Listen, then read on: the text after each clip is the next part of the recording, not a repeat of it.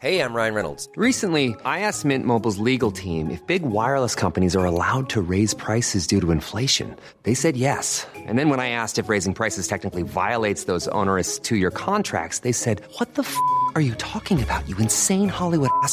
F- So to recap, we're cutting the price of Mint Unlimited from $30 a month to just $15 a month. Give it a try at mintmobile.com slash switch. $45 upfront for three months plus taxes and fees. Promo rate for new customers for limited time. Unlimited more than 40 gigabytes per month. Slows. Full terms at mintmobile.com. Millions of people have lost weight with personalized plans from Noom, like Evan, who can't stand salads and still lost 50 pounds. Salads, generally, for most people, are the easy button, right? For me, that wasn't an option. I never really was a salad guy. That's just not who I am. But Noom worked for me. Get your personalized plan today at Noom.com. Real Noom user compensated to provide their story. In four weeks, the typical Noom user can expect to lose one to two pounds per week. Individual results may vary. Hey there, it's Michelle Norris. I'm host of a podcast called Your Mama's Kitchen. When I travel, I'm usually looking for a way to find a taste of home when I'm not at home. And one of the things I love to do when I am at home is entertain. And Airbnb allows me to do that. When I was in California recently, I rented a house that had a great kitchen. And when we were sitting around the table, we were all thinking, we're in someone else's house. Someone could be in all of our homes as well. If you have a home, but you're not always at home, you have an Airbnb. Your home might be worth more than you think. Find out how much at airbnb.com/slash host.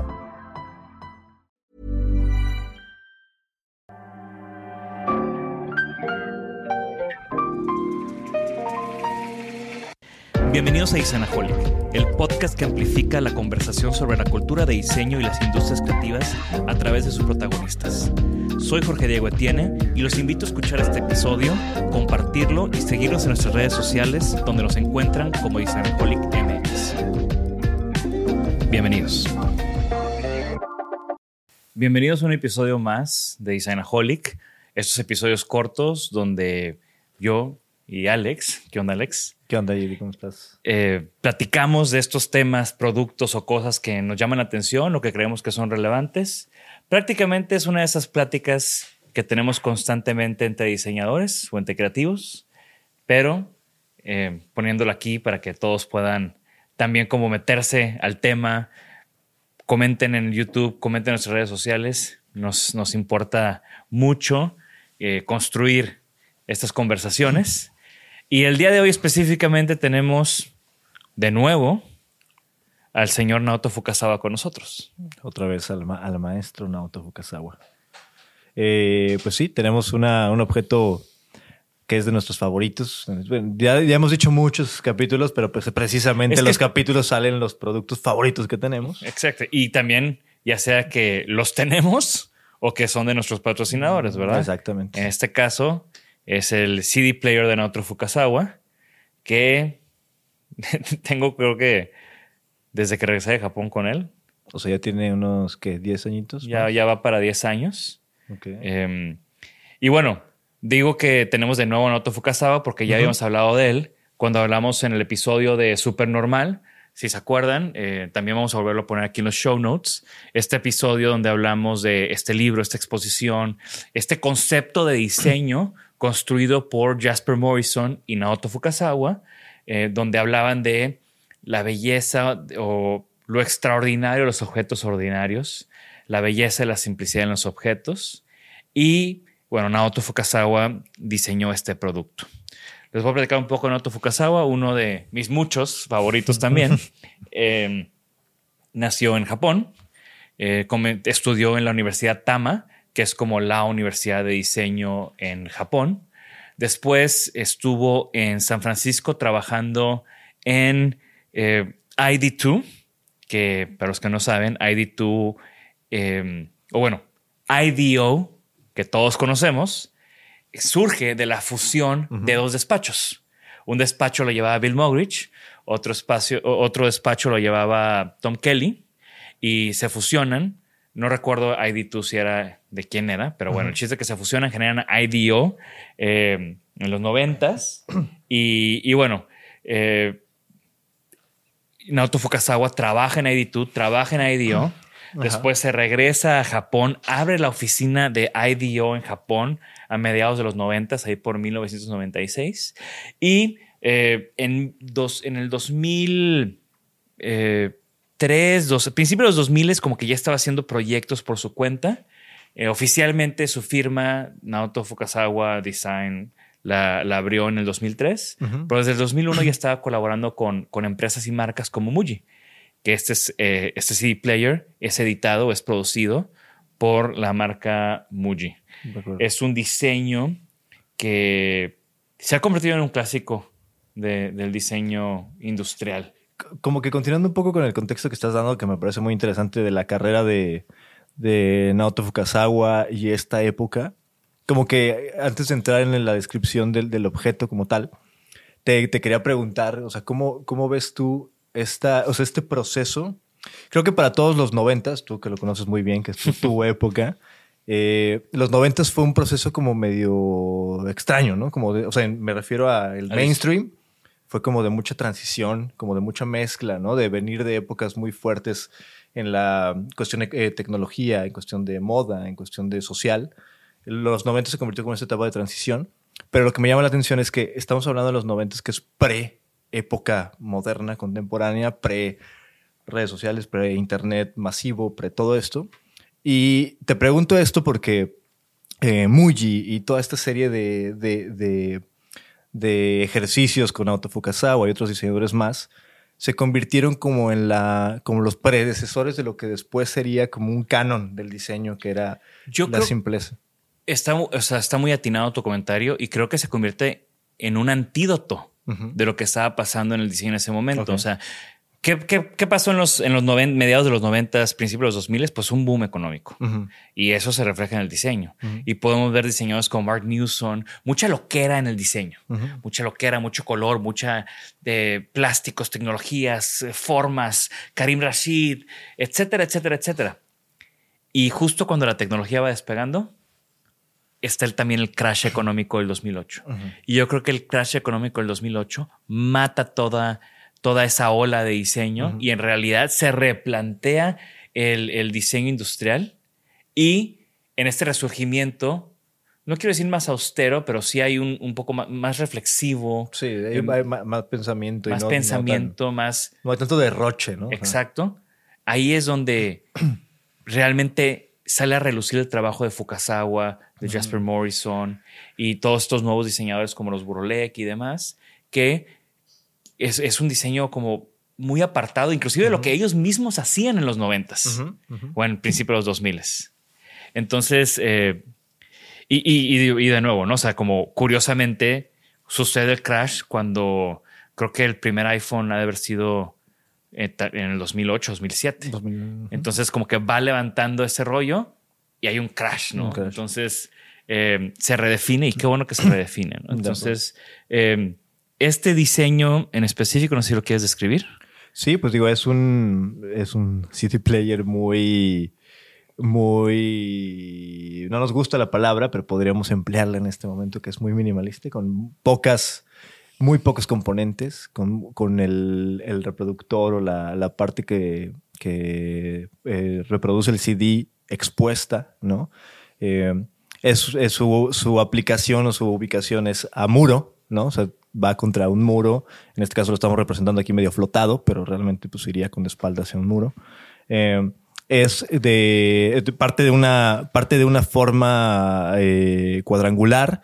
Sin embargo, tiene en las esquinas un redondeo bastante sutil, Es como geométrico, pero amigable. pero amigable, ¿no? O sea, em- empieza con esta con esta serie de rasgos que, que vemos hoy, tal vez. Por eso, por eso te, te decía, ¿no? Que estos rasgos noventeros y eso, hoy estos rasgos de este CD player, pese a que tiene tantos años de ser, son comunes, ¿no? O sea, es, es común que lo veamos en gadgets y en cosas así. En aquel tiempo no lo era tanto.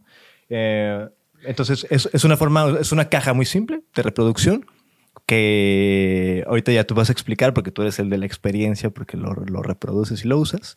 Vas a, vas a platicaros un poco de cómo se activa, ¿no? Cómo se prende. Sí, la parte esencial, que si todos los que han visto Objectify se acuerdan de, de Naoto Fukasawa con este CD player en la pared, creo que el de la película es negro, y le jala a este cable como si fuera ventilador y se prende o se apaga, no me acuerdo qué pasa en el documental, voltea a Naoto Fukasawa y sonríe.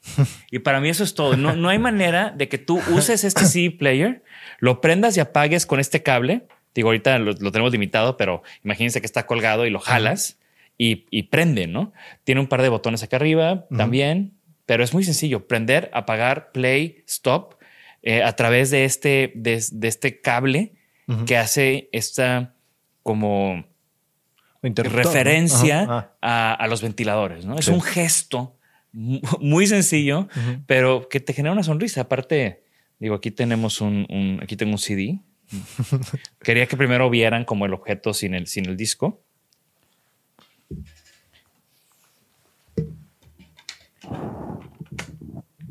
Entonces hacemos, Haz la magia. hago aquí la...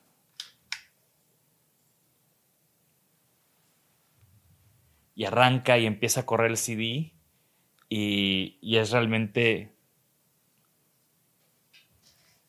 Ah, perdón. Arranca y empieza a correr el CD y si el CD, como en este caso que puse un CD de Tool, que le voy a bajar.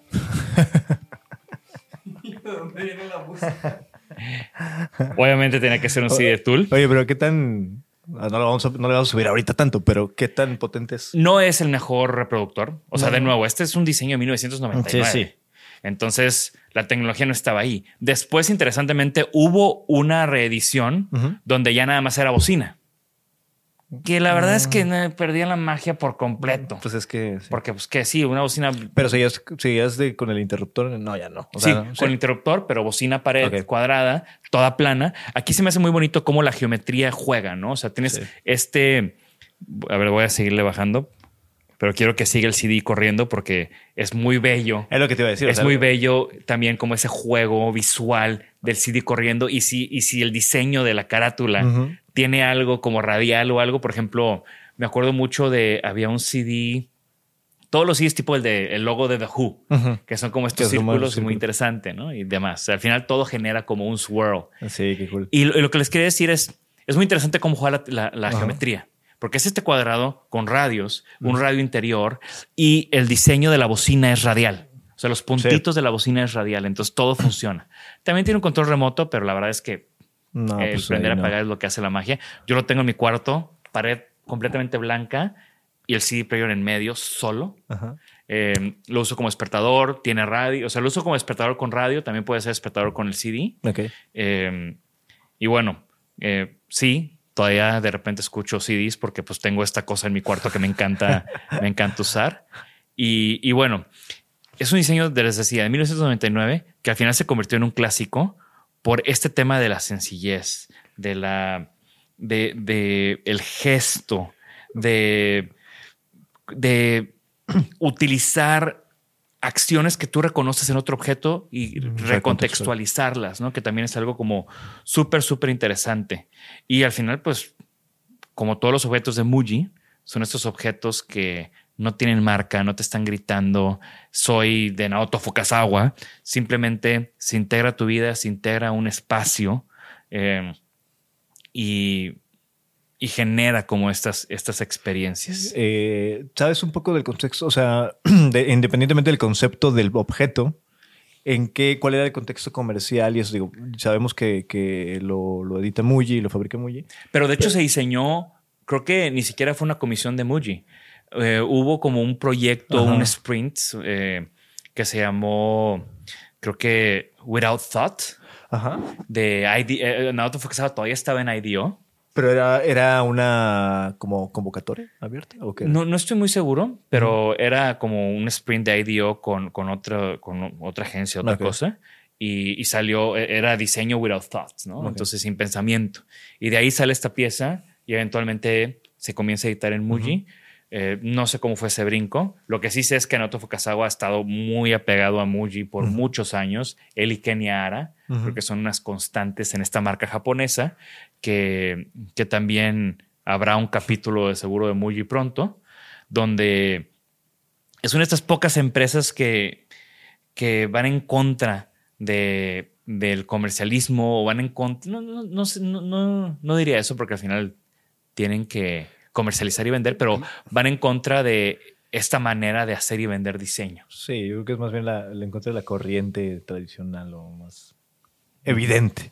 Eh, ¿Qué de las preguntas que tenía antes de que se me, se me queden ahí en, la- en las notas es ¿qué, qué significó para ti cuando lo, lo adquiriste, cuando lo compraste por, o sea, hace 10 años? Fue un regalo, Ah, ¿fue regalo? fue un regalo, fue un regalo de mi mamá. Ok. Como que... tu mamá siempre con los mejores regalos. La verdad, sí. Y fue justo cuando yo iba regresando de Japón. Mm. Entonces fue como, para mí es como un, como un pequeño token Ujú. De, de no olvidar, o sea, y por eso también lo tengo ahí, porque es como, no te olvides de, de no olvidarme y de, de absorber siempre y estar pensando siempre en todas estas cosas que aprendí sobre el diseño en Japón y sobre estos ethos del diseño súper normal. O sea, eh, llegó a ti el regalo después de que ya habías conocido a Naoto. Sí, exacto. Mm. Eh, conocí a Naoto Fukasawa en noviembre antes de regresarme a, a México y pues lo, creo que me lo regalaron ese mismo diciembre. Ah, qué chido. Entonces, eh, pues sí, un, un gran, gran regalo y, que sigo usando y que sigo teniendo todos los días y creo que ha sido, eh, me- he vivido en dos lugares diferentes en estos 10 años y, Ujú. y siempre he estado ahí, siempre lo pongo en una pared que está sola Ujú. y siempre lo pongo en mi cuarto. Qué chido. Muy bien, pues eh, me gusta mucho que también dentro de todos esos capítulos que hemos estado eh, publicando, pues hay temáticas recurrentes, hay diseñadores recurrentes eh, como Naoto, hemos hablado también varias veces de los Burolek, y no es casualidad, o sea, al final creo que nosotros estamos o somos atraídos a ciertos objetos o ciertas cosas de diseño o admiramos ciertas cosas que, que por ende las ponemos aquí en estas discusiones y las compartimos. Y, y lo comento porque los invito a que profundicen con nosotros en estos temas. ¿no? Si ahorita estamos hablando de Fukasawa y no has visto el capítulo de Supernormal, échate un clavado en Supernormal ¿no? y de seguro llegando a Supernormal vamos, vas a conocer a Jasper Morrison y eventualmente hablaremos también de Jasper Morrison en otra ocasión. Entonces, parte de lo que queremos construir en, en Designaholic es este universo donde ustedes puedan navegar y profundizar y conocer temas nuevos y, y generar como esta, como esta red de conocimiento, también aunado a lo que estamos publicando constantemente en nuestras redes sociales y sobre todo en el newsletter, que si no, han, si no se han suscrito, pues aprovechen ahorita para, dejen todo y váyanse a suscribir a las 5 de la semana. Y, y en fin, estoy, me da gusto, ¿no? Cuando tenemos este tipo de, de, situaciones recurrentes y podemos construir sobre un tema que ya habíamos hablado. Sí, como dices, el, la intención de estos episodios es despertar curiosidad, sembrar ahí cierta duda y que conozcan algunos temas más, como nosotros o yo en este caso, que también he ido conociendo ciertas cosas que no conocía a raíz de los episodios contigo. Y pues que nos dejen sus comentarios, sugerencias y cosas sobre temas objetos o, cosas que les gustaría que platicáramos y que, que, andáramos. Nosotros hacemos una probadita y lo platicamos como de manera superficial y, y, anecdótica, pero como dices, la idea es que se claven y que puedan ir profundizando poco a poco. Exacto. Muchísimas gracias por acompañarnos. Esto fue Sanaholic. Nos estamos leyendo ahí en sus comentarios. Bye bye.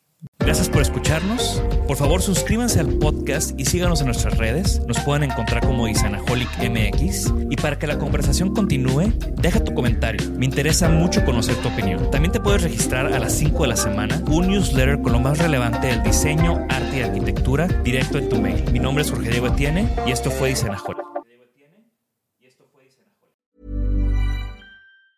Mom deserves the best, and there's no better place to shop for Mother's Day than Whole Foods Market. They're your destination for unbeatable savings, from premium gifts to show-stopping flowers and irresistible desserts. Start by saving 33% with Prime on all body care and candles. Then get a 15-stem bunch of tulips for just $9.99 each with Prime. Round out Mom's menu with festive rosé, irresistible berry chantilly cake, and more special treats. Come celebrate Mother's Day at Whole Foods Market. Hey, it's Paige DeSorbo from Giggly Squad. High quality fashion without the price tag. Say hello to Quince. I'm snagging high-end essentials like cozy cashmere sweaters, sleek leather jackets, fine jewelry, and so much more. With Quince being 50 to 80% less than similar brands. And they partner with factories that prioritize safe, ethical, and responsible manufacturing. I love that. Luxury quality within reach. Go to quince.com slash style to get free shipping and 365 day returns on your next order. quince.com slash style.